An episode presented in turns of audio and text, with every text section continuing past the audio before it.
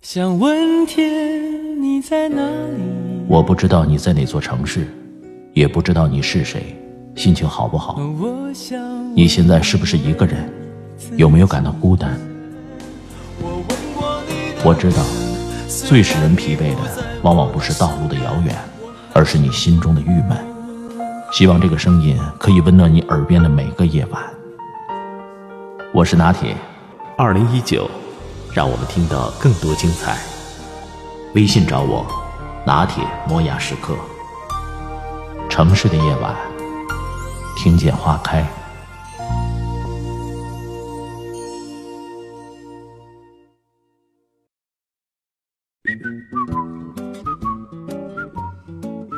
有哪些行为在国内是正常，但是在国外却是违反礼仪的？我们先说两个瑞典的。瑞典人高冷的同时又有腼腆，就会有一些奇怪的讲究。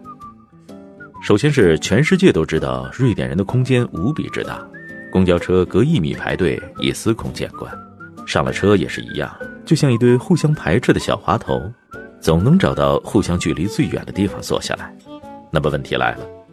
如果你上车之后看到人们都坐在两个座位的中间，你该怎么办呢？正确答案是找个空地站着。另外一个更烦是关于食物的最后一块，比如说蛋糕，剩最后一块了，客气一下很正常，但是谁要是吃了也就吃了。到了瑞典人这里不行，最后一块绝对不能拿。要是想吃怎么办？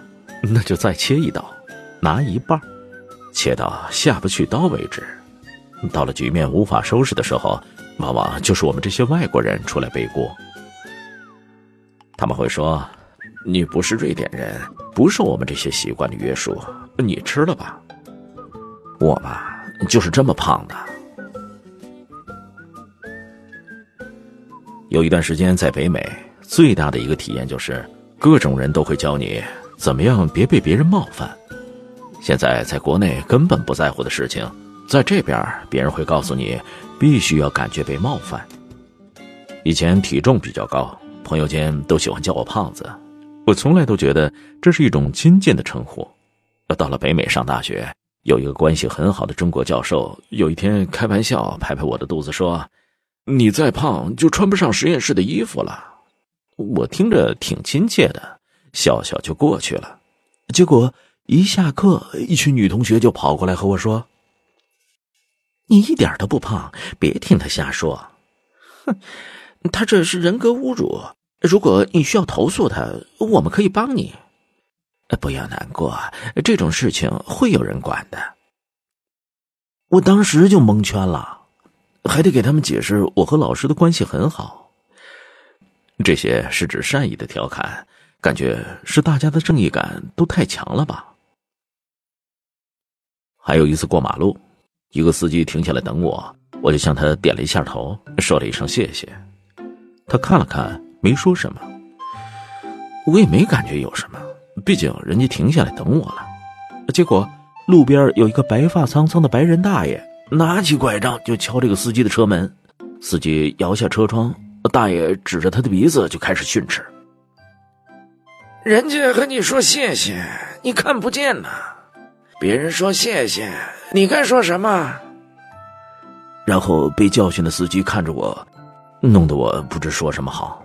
然后大爷走过来和我说：“不要理这种不懂礼貌的人。”我还没来得及说啥，大爷转身就走了。我看看司机，司机耸耸肩。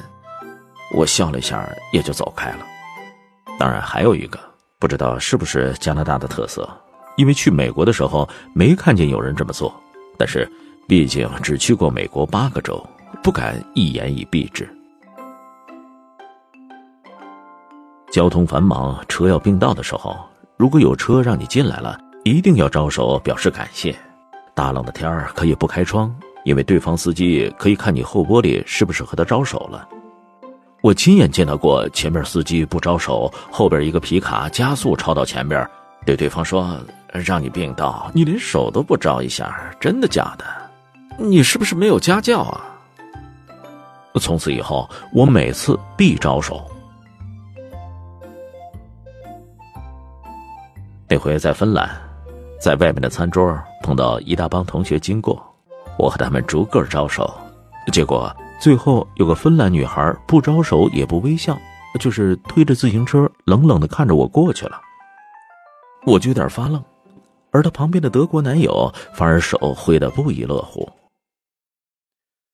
后来我想，这辈子再也不想和芬兰人接触了，下次见到芬兰人转身就跑。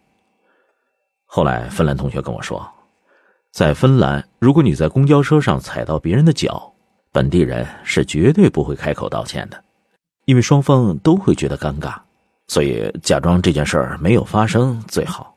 而如果开口道歉了，那么整个车厢的人都会跟着尴尬。看着他万年如一日的不苟言笑的脸，我信了。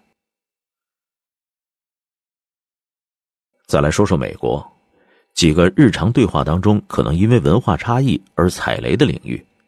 首先说起始的语气，去麦当劳点餐，如果顾客说“请给我来个巨无霸薯条大可乐”，这话有毛病吗？没毛病，毛病大了。遇到脾气不好的店员，当时就要拉下脸来，因为在美国的沟通语境当中，虽然你使用了“请”来开头，但这个句子说出来是命令的语气，像是把别人当成自己的仆从来发号施令。正确的做法应该是用商量的口吻，这样做在美国的日常交际中会被认为是更加礼貌而得体的表达方式，摆出了和店员商量的姿态。而不是意气指使。哪怕是真的遇到双方地位不对等、一方具有绝对权威的情况下，美国人也习惯于保持商量而不是起始的语气。就算警察拦住了涉嫌违章的车辆，对司机说的第一句话往往都是商量探寻的口吻。当然，如果警察要对你采取起始句的时候，那麻烦就大了。第二。详细询问他人的计划，这一点并不绝对。美国有的州人与人之间比较近，闲话家常比较正常，但有些地方问不太熟的人吃了吗、一会儿去哪儿这类的问题，就可能会给人留下多管闲事的印象。从我亲身经历来看，美国人被问到这类问题，有时出于礼貌，并不会用含糊的方式作答，而是真的会一五一十的告诉你他的日程安排。这就很尴尬了。可能您期待的对话是这样的：“嘿，一会儿干嘛呢？”“哦，没啥，出去溜溜。”但在美国就可能变成：“哎，一会儿干嘛呢？”“啊啊，我先要去九十五街和富兰克林大道那个路口的塔吉特商店买一个吸尘器，然后十点半和我的发型师有约。接下来。”他一边说着，心里就暗自好奇：“你怎么管的这么多呢？”当然，朋友之间问这样的问题并没有什么不妥，但也有副作用。对方可能理解为提问者现在闲得发慌，热情洋溢的邀请你一起来。这并不是说美国人就不会唠嗑了，他们照样会闲聊，但可以选择几个绝对安全的问题，比如，如果对方养宠物。那就问对方的宠物近况如何，这样比询问其他家庭成员的情况更加不容易踩雷。再有，如果知道对方的毕业院校，问对方学校的橄榄球队最近表现如何也是可以的。再有就是，如果在工作日问对方周末有什么计划，这里有朋友就问了：不是说不能问别人的具体计划吗？这一点不太好解释，但在美国的文化氛围中，周末是有特殊意义的。周末的计划不是一般的日程，而是代表了一种憧憬、一种向往、一轮地平线上的初阳。问对方周末有什么计划，就是一种在日常生活中不会让人尴尬的问别人的方式。这就像在明尼苏达州问夏天打算干什么，有同样的效果。第三，过多的用我来开头，这一点经常进行学术写作的朋友应该会有很自觉的遵循。写论文的时候，哪怕只有一位作者，也要用 we 而不是用 I。听过这样一个故事：一个学者觉得这样太荒唐了，但又的确没有合作者，于是把自己的猫列为第二作者，然后就心安理得的在论文中以“我们”开头。在做报告或做演讲的时候也是如此。如果很多人共同完成了小组作业，哪怕是每个人完成了各自的部分，在介绍相关部分的时候，也一定要用“我们”。美国人虽然强调个人英雄主义。但在校园和职场，团队精神都是一个重要的评价标准。这一点让很多人哪怕在介绍真正只有一个人完成的项目时，也一时改不过来，还是习惯于把我们挂在嘴边。这大概就是所谓的一个人也要走得像一支队伍吧。再来说说英国，因为这个国家比较讲究，很多传统的英国人对礼仪还是比较看重的。在一些传统的英国人眼里，你说话如果不额外加一个“请”字，那跟你让人做事儿不仅不客气，而且还特别装蛋，没有什么区别。因为这样的事情碰过两次黑脸。第一次跟出租车司机说要去什么地方，没有加“请”字，司机就严厉的批评了我。第二次是买吃的，没有说 “please”，结果服务员黑着脸就把东西扔给了我。从此就留下了心理阴影，几乎每句话都要加 “please”。在美国求职过程中，简历上没有照片，没有出生年月，没有性别。面试的时候不会问是否结婚、是否单身、是否有孩子，这些统统都是隐私，只会问简历上有的内容。我最近新入职一家公司。因为在入职之前有一个数据库的入口没有给我弄好，上班的第一天发现没法用。初始设置是我的生日，老板连说了三次抱歉，然后非常难为情地询问了我的生日。像这样的情况就是违反规定的，但是为了保证我第一天就能够用所有的设备而不耽误我的时间，才冒昧的这样问我。我这才发现，原来出生年月在美国是这么隐私的事情。另外，在国外开车，首先要了解一下路权这个东西。路权指的是你驾车行驶在路上的权利。比如，在国外，当一位司机拥有路权的时候，即使是过路口，也可以不踩刹车，毫无顾忌的全速前进，不存在外国开车就得互相避让的情况。而当你没有路权的时候，被剐蹭、被撞、被追尾，那你得负全责，而不是撞你那位司机。国外的路权判定来来去去，主要就是以下几条规则：第一，转弯让直行；第二，辅道让主道；第三，未进入环岛让已进入环岛。当你在拥有路权的路口，在国内的习惯是减速行驶，可国外就直行通过，因为国内复杂的交通环境，几乎每位正常的司机在经过每个路口的时候。都会下意识的放慢速度，这在国内是好习惯，但在国外的路权概念里，只要直行车辆享有路权，如果你在路口习惯性的放慢速度，反而会让后面的车辆猝不及防，造成追尾隐患。再来说一个约生意伙伴或者同事、客户在双休日见面或者开会谈公事的事儿，碰到过好几次，国内来的朋友提议在双休日见面或者电话会议。在海外会觉得比较怪，因为双休日的功能主要是放下工作，和家人一起吃吃喝喝，出去看个电影，约个朋友打球什么的。据我观察，在双休日还工作的，一般就是卖保险的、房产中介、出租车司机等。涉及到公司里面的公事儿，不管是回电话、回邮件或者见面等，都会等到周一再做。如果要坐飞机出差，一般也都是安排在周一到周五。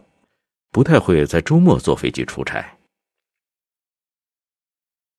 但是每次回国，我也能观察到，特别是创业的那些小伙伴们，确实是非常拼，没有双休日的概念，也没有年假的概念。有两个朋友甚至告诉我，他们只能在双休日开会，因为几个合伙人平时都各忙各的，经常出差，只有双休日大家才有空一起开会。因此，我也能理解。当他们出国的时候，想当然的认为老外也都这样拼命。中国人工作拼命、勤勤恳恳、加班不辍，这是有口皆碑。如果你经常在国内和海外之间穿梭的话，感觉尤其深刻。在国内就是热火朝天，生怕自己落后了，只争朝夕；可到了海外，按部就班，周一到周五上班，双休日陪家人孩子，非常淡定。这可能是大家需要注意的国内外的区别之一吧。最后，我们来说说在日本比较不容易注意到的奇葩习惯。第一，走着走着突然停了。日本是一个高人口密度、高步速的国家，特别是东京，每个人走路都非常快。如果你走着走着突然停了，那后面的人是要急刹车的，有时候甚至会撞上。